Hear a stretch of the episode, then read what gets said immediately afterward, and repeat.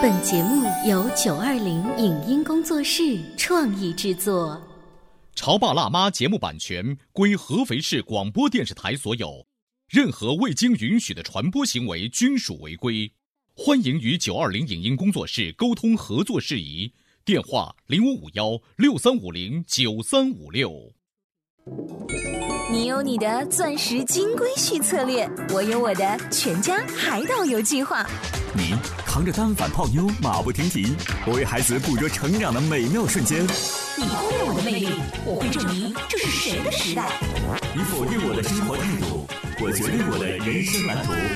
帅哥俊男靠边站，有了宝宝的潮爸魅力更爆发。窈窕美女靠边站，有了宝宝的辣妈魅力更火辣。我是辣妈，不是老干妈，我为自己代言。我是潮爸，不是太阳能浴霸，我为自己代言。潮爸辣妈。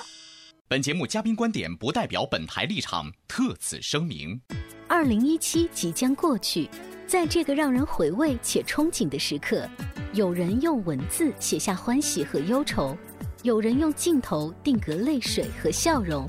在摄影师看来，为什么一两岁的孩子很难控制，却最容易出片？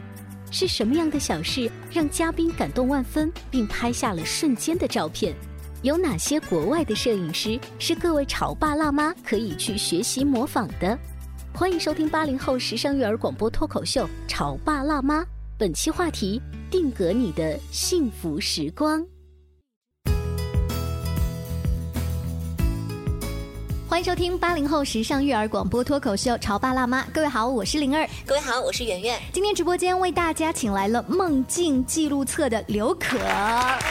大家好，我们很熟悉的一位摄影师，他呢是以这种记录成长的感觉为见长的一位家庭摄影师，所以他不像一般的影楼，让孩子在那儿穿上公主裙、蓬蓬裙或者是小西装，打一个领带，在那儿别动，必须给我笑啊！我想这是我认识刘可总结出他跟其他摄影师最大的不一样吧。我记得我的孩子在很小的时候，我们也是找了一个朋友。到家里来拍摄，那个时候比较流行说说让孩子去凹各种造型，就是他其实是一个小婴儿，但是是家长其实头脑风暴出了各种造型。于是我的孩子真的就是呀呀还在路上喝奶，然后他也不知道家人在干什么，我们就把他弄出了飞的造型啊！我就用一个床单，对，用一个床单，爸爸妈妈然后再用别的一些道具呀，然后把它组成什么天空啊、飞机啊。所以我们家当时厨房里面的辣椒啊、洋葱啊什么都用上了。其实那个时候就说明你也有这种意识，就是。并不想让小宝刻意的去笑、去摆造型，只是说大人去多花一些功夫，对，让他的这个照片更立体、更丰富。所以我想，若干年后那一组照片最精彩的，不是孩子哦被我们摆出了超人或者是什么蝙蝠侠的样子，而是家长为了把它凹出造型，把那些蔬菜摆在那儿，摄影师像做记录一样把这个过程记录下来的样子，是反而是很好玩的。那今天呢，刘可会在直播间里面继续跟我们分享一下他不一样的这种。摄影理念所观察到那些小家庭背后有些什么样的故事，会给广播前的各位在下一次帮自己的孩子拍照的时候带来一些新的灵感。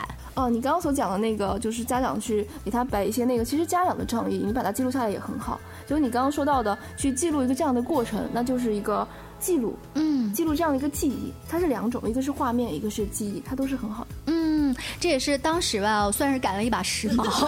然后随着年代的变迁，不知道现在的流行的，可能已经完全按照，比如刘可刚才说的，在家里面该穿棉毛衫、棉毛裤，我们又有点复古式的回归了，就记录式。你在拍摄那么多家庭的过程当中，有没有呃让你印象深刻的一些比较温暖的小事情？啊，有很多，但是呃，我记忆的最深刻的一件事情是我第一次拍照的时候。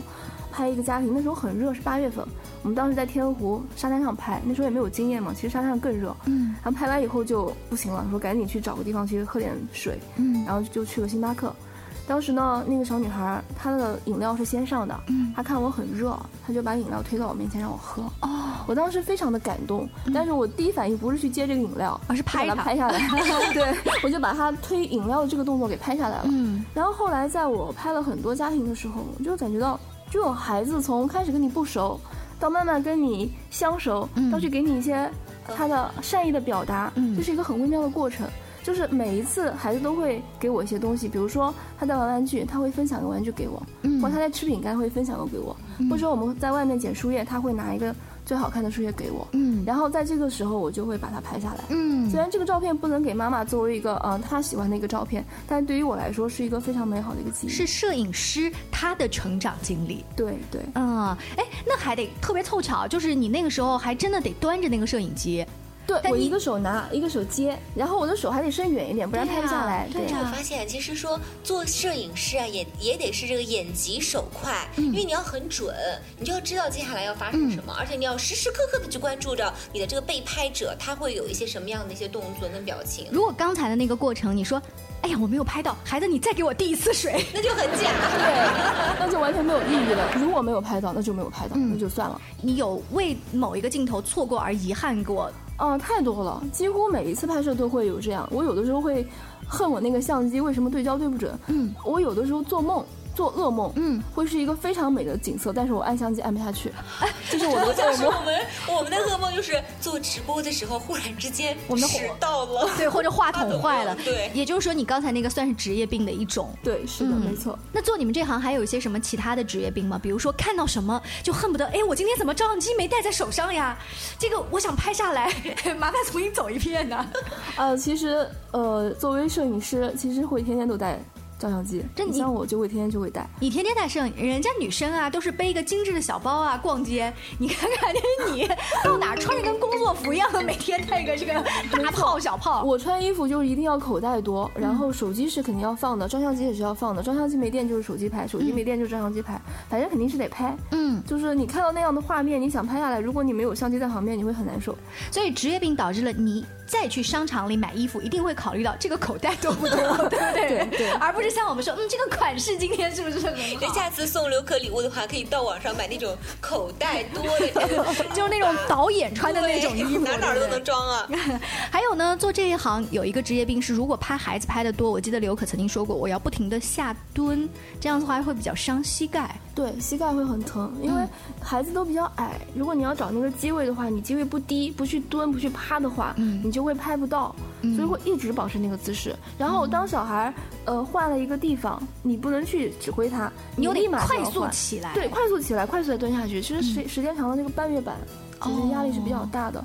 然后还有修片的时候也是，你会、呃一直坐在家里，你腰会受不了。哦。会是有呃，我还能想到一个职业病是什么呢？有一次我们出去旅行，风景非常美，然后当时的这一个团队当中比较会摄影的朋友呢，他就一直啊帮我们拍，是我们的领导哦，他就说，因为风景太美了，你看你们几个年轻的叽叽喳喳入镜都很美，可是导致一个问题就是我回去以后啊，我那个鱼鱼尾纹都多一点，我必须一只眼这样眨眨眨。没错，没错，没错。就是你有没有发现？对我的鱼尾纹很重，而且是呃经常闭的那只眼睛比另外一边要重嗯，但是还好，我不太介意这个，我就觉得它像一个小翅膀一样。非常好的一种诠释啊，真是！今天晚上回去，我觉得眼霜都要少抹一点啊。长两个小翅膀。哎，之前我们还说到了，就是说在跟摄影师在沟通的过程当中啊，一定要多说多聊。这样的话呢，我觉得对于摄影师来说，也是他们寻找灵感的一个非常棒的一个途径。因为刘可在去我家拍摄的时候呢，是我妈妈应该是灵光一现，他会觉得，嘿，我觉得那个 pose 不错，啊，哪个 pose？他就是蹦蹦蹦到楼上去之后拿了一张照片下来，嗯很简单，是我舅舅在我很小的时候。也是抓拍了一张照片，是我妈妈抱着我，就是亲吻我，嗯。然后帮我举得高高的。她就当时跟刘可商量说，哎，要不也拍一个这个吧，嗯，然后刘可说很好啊，他就把照片放在旁边，嗯。然后让我抱着晶晶拍了一张照片，哦，然后在这个照片当中呈现的就是说妈妈抱着我，嗯嗯我抱着晶晶这样的一种传承。哎，这个传承让我想到了美国有个很有名的电视剧叫做《摩登家庭》，它每一个片头其实都是这样子，两个人拿着一个相框，然后三个人拿着这个相框，然后四个人拿着这个相框，每一张照片都会在那个相框当中延伸。对哎，我发现就是这种摄影的小的，嗯，算是灵感，嗯、不同凡响的创意，在国外的这种家庭照片，或者说是一些他们的毕业照当中，都很有一些创意的地方。据说现在的一些小孩儿，他们的毕业照也开始打破我们小的时候就是站三排啊，坐几排，然后就这样，他们开始摆出各种各样的心啊，然后就是衣服都让孩子们自己挑啊，也会有一些变化吧。嗯，对，现在就是在嗯创意这一块确实很多，但是你你们刚刚讲的那些，其实我个人觉得它还是一种模仿，就是你摄影师如果是想拍出自己的风格，那你们要怎么样？就是我觉得要多看一些国外摄影师的东西，但是把它们变成自己的东西。嗯，就是为什么当时我到你家，嗯，你妈妈那样一讲，我就会去拍，因为那个画面已经印在我脑海里了。嗯，就是当时一讲的话，我马上就会。去想到怎么去拍，就是脑补了画面。对我可能不会去想，哎，我在哪是不是看到过？我不会去想，但是这已经变成我的东西了。嗯，就是说，呃，如果感兴趣这一块的话，平时一定要去多看一些国外的摄影师拍的一些东西，嗯，然后把它内化成自己的东西。这些是你们喜欢在一些著名的网站、APP，或者是你们会去订一些摄影方面的杂志，有可以给爱好的这方面的家长推荐一下吗？哦，有的。呃，我可以推荐一些国外的摄影师，包括一些公众号给你们。呃，公众号的话，国内我看的比较多，一个叫“家庭日记”，它里面会推一些国内的一些有名摄影师拍的一些家庭的一些纪实的东西，都拍的很有情感，可以看一下。然后摄影师这一块呢，我比较喜欢的日本的一些摄影师，呃，比如说家庭摄影师冰田英明，他是一个父亲，两个孩子的父亲。他拍的画面里面有浓浓那种父爱、那种亲情，还有一种岁月静好的感觉，嗯，是大家喜欢的那种小清新，嗯，还有我个人最喜欢的一位摄影师是川岛小鸟，嗯，他拍的未来酱很多人都知道，嗯，呃，但其实你知道吗？川岛小鸟是男生，嗯，我不知道他有没有小孩，他拍的这个未来酱是他朋友家的小孩，哦，然后你会感觉到他拍在这个小孩的时候，他不是以一种，比如说父亲的角度，或者说亲情角度拍，他是从一种。孩子的视角，好像是在探索他的世界。嗯，然后你会感觉到，这个川岛小鸟拍的这个未来酱，跟其他小孩就有点不太一样。嗯，就是他很倔强，然后，呃，在他那个生活环境里面是一种肆意生长的一种状态。就你会看到他拍的家不是整整齐齐的，嗯，是很乱，然后小孩在里面很自在在玩，嗯，然后他会在雪地里打滚。然后会挂着鼻涕啊，对对对，就是那那种特别特别的随意的那种风格。刚才刘可给我们推荐的这几个摄影师，他们是一开始可能拍拍拍，后来就会把这个作品整个成集，就会出了一本书，在这个书店呐或者网络上面都有很好的销售成绩。还有一些可能是不像川岛角鸟他们这么有名，就是一些打着父爱或者母爱的摄影师，一开始只是在自己的微博。推广，慢慢的就是网友们大呼说：“你把它出成册吧！”它就出成册了，最后也是靠自己的爱好变成了一种职业，一个很高的收入。呃，对，应该是有这样的，好像，嗯，国外日本那边有一个叫森有志，嗯，我一一直关注他的那个网站，他就是他拍他家的孩子，一个男孩，一个女孩，还有狗，嗯，然后他自己好像是做室内设计的，然后他拍的东西就是。很有爱，好像就像你讲的那样，一开始放到网站上，后来就慢慢的就，呃，我还曾经看到过一个摄影师，他们家里面有两个女儿，然后他自己的老婆也很漂亮，于是呢，每一天最大的乐趣就是老婆把这大女儿跟小女儿，他们一家要穿成一个亲子装，每天就在那个墙后面就大中小这样拍一张，是每一天拍一张，然后他的那个小女儿每每都是会跟妈妈跟这个姐姐的这个表情是完全不一样的，妈妈跟姐姐是扮美的，然后小妹妹永远都是搞怪的。这 些很特别的这些，呃，多看了之后会觉得哦，原来我们除了拍糖水片之外，可以拍一点不一样的。对，是的。那稍微休息一下广告之后呢，我们要请刘可接着跟我们聊，在家里面普通家长拍孩子还有一些什么值得注意的地方。您正在收听到的是故事广播《潮爸辣妈》。潮爸辣妈播出时间：FM 九八点八，合肥故事广播，周一至周五每天十四点首播，二十一点重播。网络收听，请下载荔枝 FM、蜻蜓 FM、阿基米德、喜马拉雅、中国广播以及苹果 Podcasts，搜索“潮爸辣妈”订阅收听。微信公众号请搜索“潮爸辣妈俱乐部”，参与节目互动哦。潮爸到，辣妈，准备。到，育儿专家，请。中国内地首档八零后时尚育儿广播脱口秀，陪你一起吐槽养育熊孩子的酸甜苦辣，陪你一起追忆自己曾经的小世界。潮爸辣妈。本节目嘉宾观点不代表本台立场，特此声明。二零一七即将过去。在这个让人回味且憧憬的时刻，有人用文字写下欢喜和忧愁，有人用镜头定格泪水和笑容。在摄影师看来，为什么一两岁的孩子很难控制，却最容易出片？是什么样的小事让嘉宾感动万分，并拍下了瞬间的照片？有哪些国外的摄影师是各位潮爸辣妈可以去学习模仿的？欢迎收听八零后时尚育儿广播脱口秀《潮爸辣妈》，本期话题：定格你的幸福时光。广告之后，欢迎您继续回来。今天潮爸辣妈的直播间，圆圆还有灵儿为大家请来了梦境记录册摄影工作室的刘可。以前呢，他花了很多的功夫来拍摄客户家的小朋友。慢慢的呢，因为理念的不一样，因为自己身体的原因，所以呢，现在接单接的已经很少了。你更愿意的是把自己的这一种摄影的家庭摄影的理念传播给那些妈妈们。来上你课的大多数是妈妈们吧？呃，来上我课的基本上妈妈们偏多，也有一些女生她是喜欢拍个人写真的，也有。那如果说妈妈们来上课，我们现在就是想大概了解一下，大概它是一种什么样子的学习的步骤？比如说我跟圆圆可能是完全我们不懂构图呀，不懂什么光圈啊，什么都不懂的，怎怎么怎么学？或者说我们是不是必须要拿单反，还是就说一些手机也可以？对，一些拍照的东西都是可以的。哦，我觉得这个东西没有什么限制。如果你对画面要求很高，你可以用单反；但是如果你说我只是记录就好了，那你就用哪怕卡片机都可以拍，手机也可以拍。然后这个过程呢，我会先告诉你们，根据你们的需要，你先选择什么样的拍摄工具，比如说手机或者是单反。嗯。然后下一步呢，就是教你们怎么去用。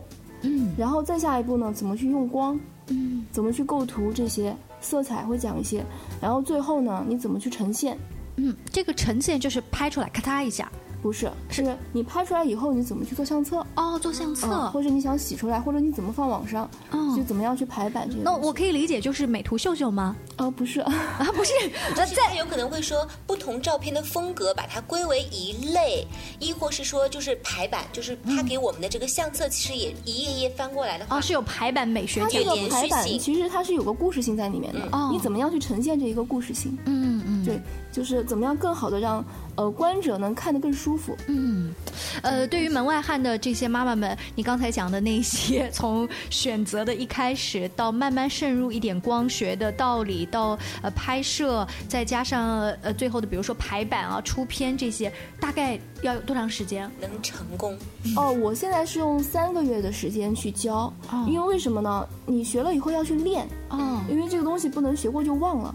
但是现在也会出现一些问题，就是没有时间，因为都要带小孩嘛。还有一些妈妈还处在哺乳期，她还要喂奶，所以我后面可能会考虑线上和线下结合的这样一种方式。嗯，就是说需要有个互动。嗯，就是想学一门手艺不容易，三个月的话是一个比较真的想学东西。还是得琢磨的这么一个时长。对，其实三个月时间我是放的是比较开的，我是希望大家有足够的时间去练习，有也有足够的时间向我提问。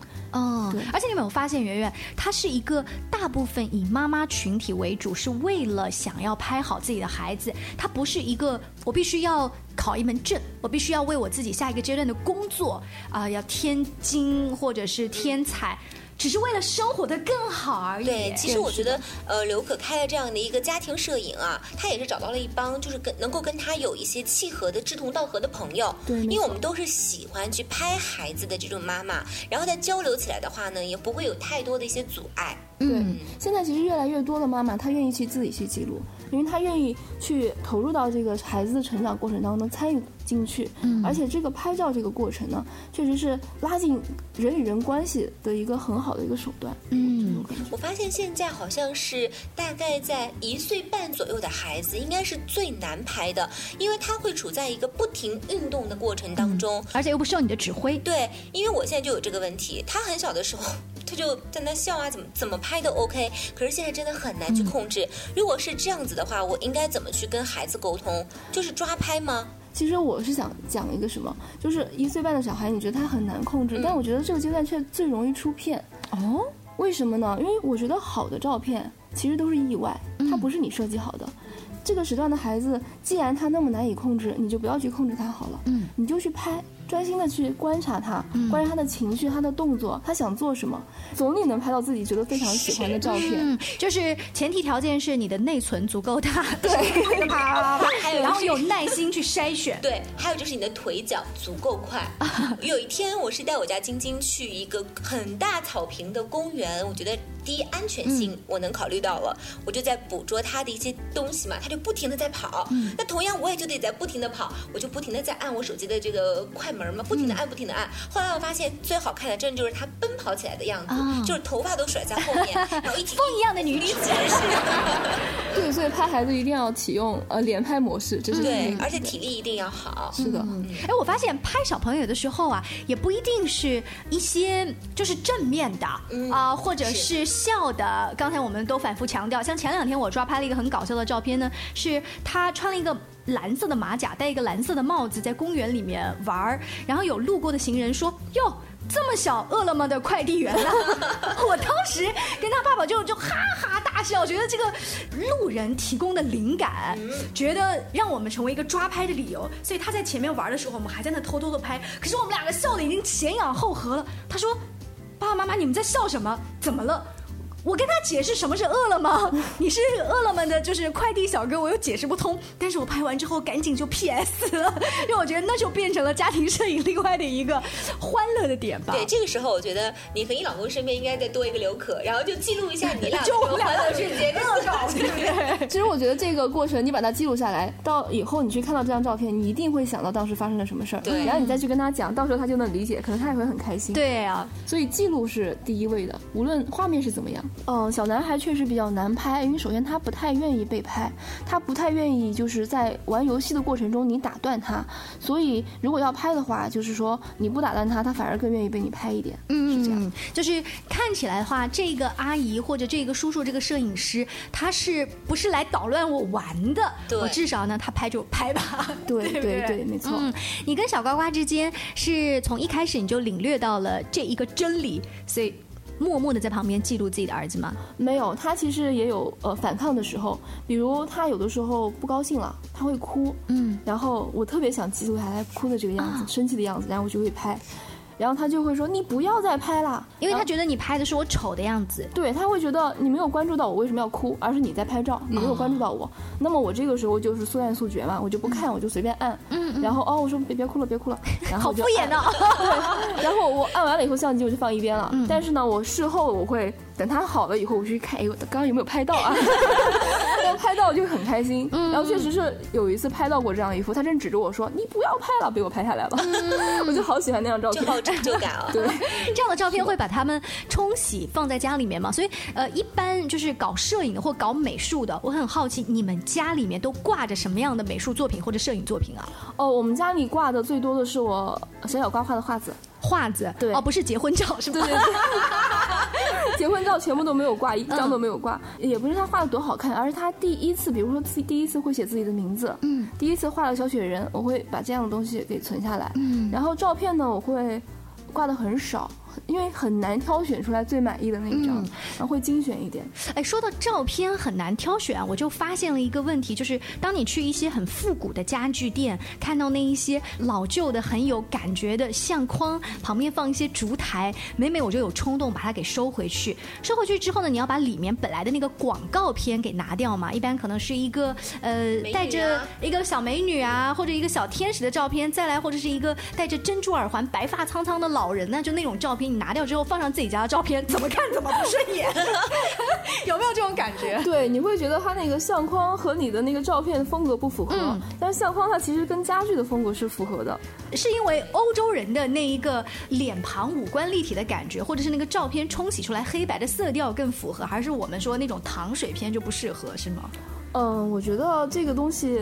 有可能是你讲的那样子，因为大家有一个惯性的思维，看到那样子的就想到欧洲的那种脸庞、那种照片，所以你放你自己的照片会显得很奇怪。就是我们会拍很多很多的照片，然后事后你要去选择。那么我想说的就是，你选择照片的这个过程，其实是体现你一个价值观的过程。就是你为什么会选这一张，没有选那一张？为什么这个瞬间对你来说是珍贵的、有价值的，那个瞬间对你来说是没有价值的？就你一定要按照自己的喜好去选，而不要因为哎，可能这一张大家会喜欢。点赞人会多，嗯不要这样去选，完全按照自己的想法去选。刘可在说的时候，我脑子里面在回忆，就是自己去呃，不管是影楼还是自己手机里面拍照，我无数次在按删除键的时候，好像删的比较多的确实是啊比较丑啦，然后拍虚掉了呀，嗯、留的大多数都是宝宝，一定是灿烂的笑啊。其实不光是宝宝，因为我发现我和灵儿，我们女生拍照也会有这样的一种感觉，就是特别不愿意留一些难看的照片。但说真的，我的手机当中啊，记录我家宝宝，嗯，更多记录的是我家宝宝一些稀奇古怪的表情。对没我特别喜欢他这样的一些表情，因为所以啊，你是亲妈呀？所以其实我们在拍照的过程中，拍照会出现一些失误，嗯，可能这些失误的照片，比如你刚刚说虚了或者怎么样，可能更好。我在家就有个体验，我会把我的相机交给我儿子去拍，让他拍我们，他经常会有失误，哦。有的时候他的手挡到镜头了，嗯，哎，正好那一块出现了一个很温暖的一个小光点，嗯，是橙色的，我觉得很好。然后有的时候他会拍我拍糊了，哎，糊了也挺好看的，那感觉。有的时候把相机交给他，从他的视角你会看见不一样的东西。比如说他之前画画嘛，他会把人腿画得很长，嗯，没有脖子，我就会说，我说你这个比例很畸形，嗯，但在他用相机拍了我们之后，我才发现从他的角度去看，我们确实是这样子，确实是腿很长，没有脖子，哦所以你就会更了解他一点。对然后哎真是你这样子的一说的话，你看你蹲下来看大人的视角是不一样哎是不一样的对，对完全不一样。然后我有的时候会让他去拍他喜欢的一些东西，你才会知道，原来他喜欢的就只有那些玩具。有的时候我觉得有点可怜，可是不是有点孤单？嗯，要多带他出去玩一玩，会这样去想。他现在又多了一个相机，也是他的好朋友。对相机，就是你通过相机会去了解他的世界。嗯，通过相机去了解你孩子的世界，诶，这是一个我们今天学到，就是下一次可能送孩子生日礼物的时候，除了变形金刚，可以送他另外一个东西，帮助他表达、去捕捉、去观察。对哪怕是一个最简单的卡片机，是的防摔的、防水的哈。好，今天非常感谢刘可做客我们的直播间，更多关于育儿的有趣故事呢，大家也可以来关注一下我们的微信公众号“潮爸辣妈俱乐部”。谢谢，下期见，拜拜拜。以上节目由九二零影音工作室创意制作，感谢您的收听。